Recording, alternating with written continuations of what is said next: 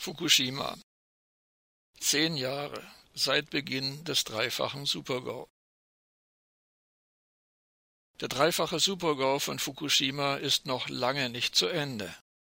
Zehntausende Menschen mussten ihre Heimat verlassen, Millionen Menschen wurden und werden seit Beginn der Katastrophe erhöhten Strahlendosen ausgesetzt. Um eine Olympiade ausgerechnet bei und in der Region Fukushima durchführen zu können, nimmt die japanische Regierung unzählige weitere Krebstote in unverantwortbarer Weise in Kauf. Weiterhin versucht die japanische Regierung eine sogenannte Renaissance der Kernenergie in Japan durchzusetzen, und dies, obwohl selbst in den USA die US-Präsidenten Clinton, Bush Jr., Obama und Trump nach entsprechenden Ankündigungen und Milliarden US-Dollar an zur Verfügung gestellten Steuergeldern keinen Erfolg verbuchen konnten.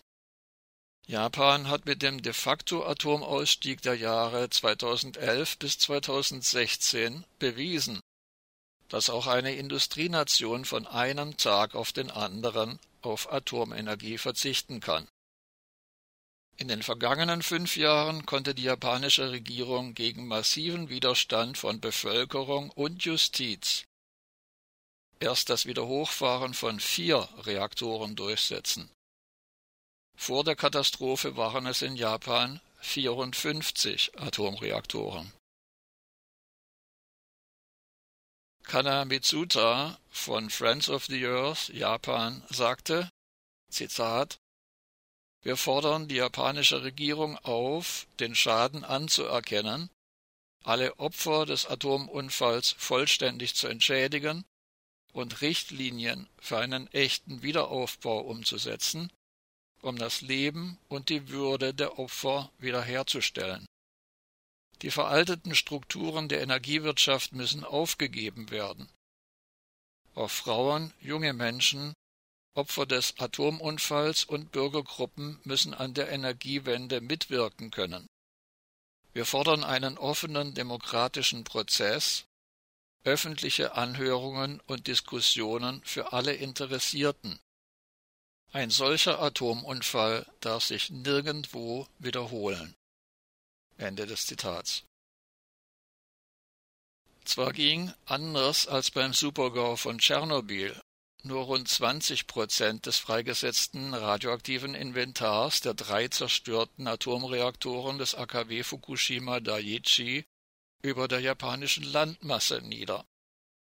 Ein großer Teil dieser freigesetzten Radioaktivität gelangte infolge des meist in Richtung Meer wehenden Windes und der Grundwasserströmung in den Pazifik.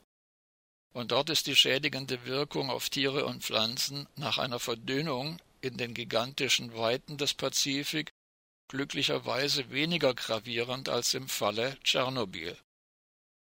Damals trieb der Wind die radioaktive Fracht über weite Teile Europas und noch heute sind gefährliche radioaktive Kontaminationen beispielsweise in bayerischen Pilzen und im Fleisch von Wildschweinen festzustellen.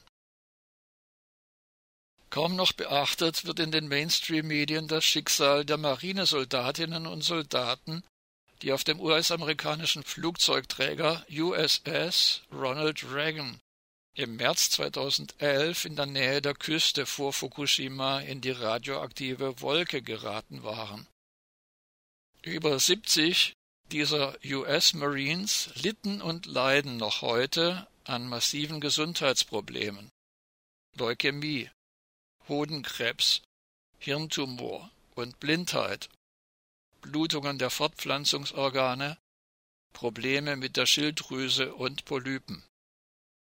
Die meisten der Betroffenen sind heute zwischen 25 und 35 Jahre alt.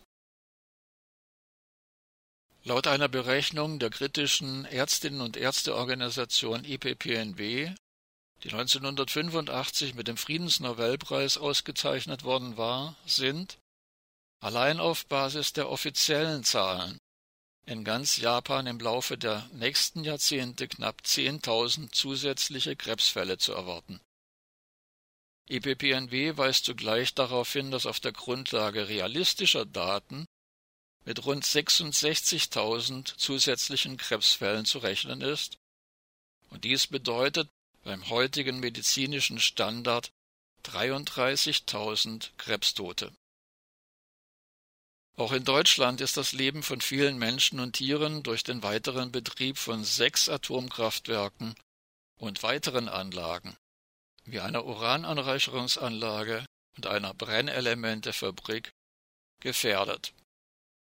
Olaf Band, BUND-Vorsitzender, wirft der deutschen Bundesregierung vor, dass sie, Zitat, das nukleare System weiter befeuert, indem sie der UAA Kronau und der Brennelementefabrik Lingen unbefristete Betriebsgenehmigung gewährt.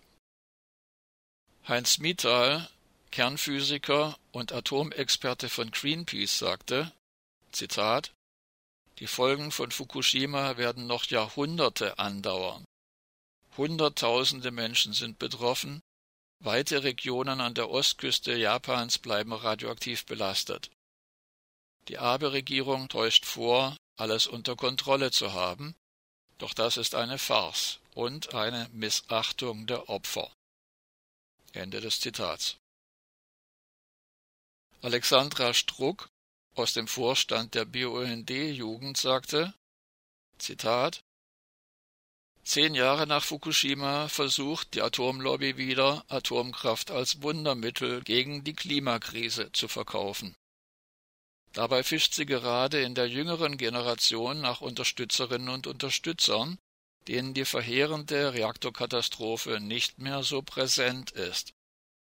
Daher ist es unsere Pflicht als Gesellschaft, unermüdlich über die Risiken und Folgeprobleme der Atomtechnologie aufzuklären. Die Katastrophen in Tschernobyl und Fukushima sind nicht vergessen und sichere Endlager nicht in Sicht. Deshalb fordern wir 100 Prozent erneuerbare Energien weltweit. Ende des Zitats.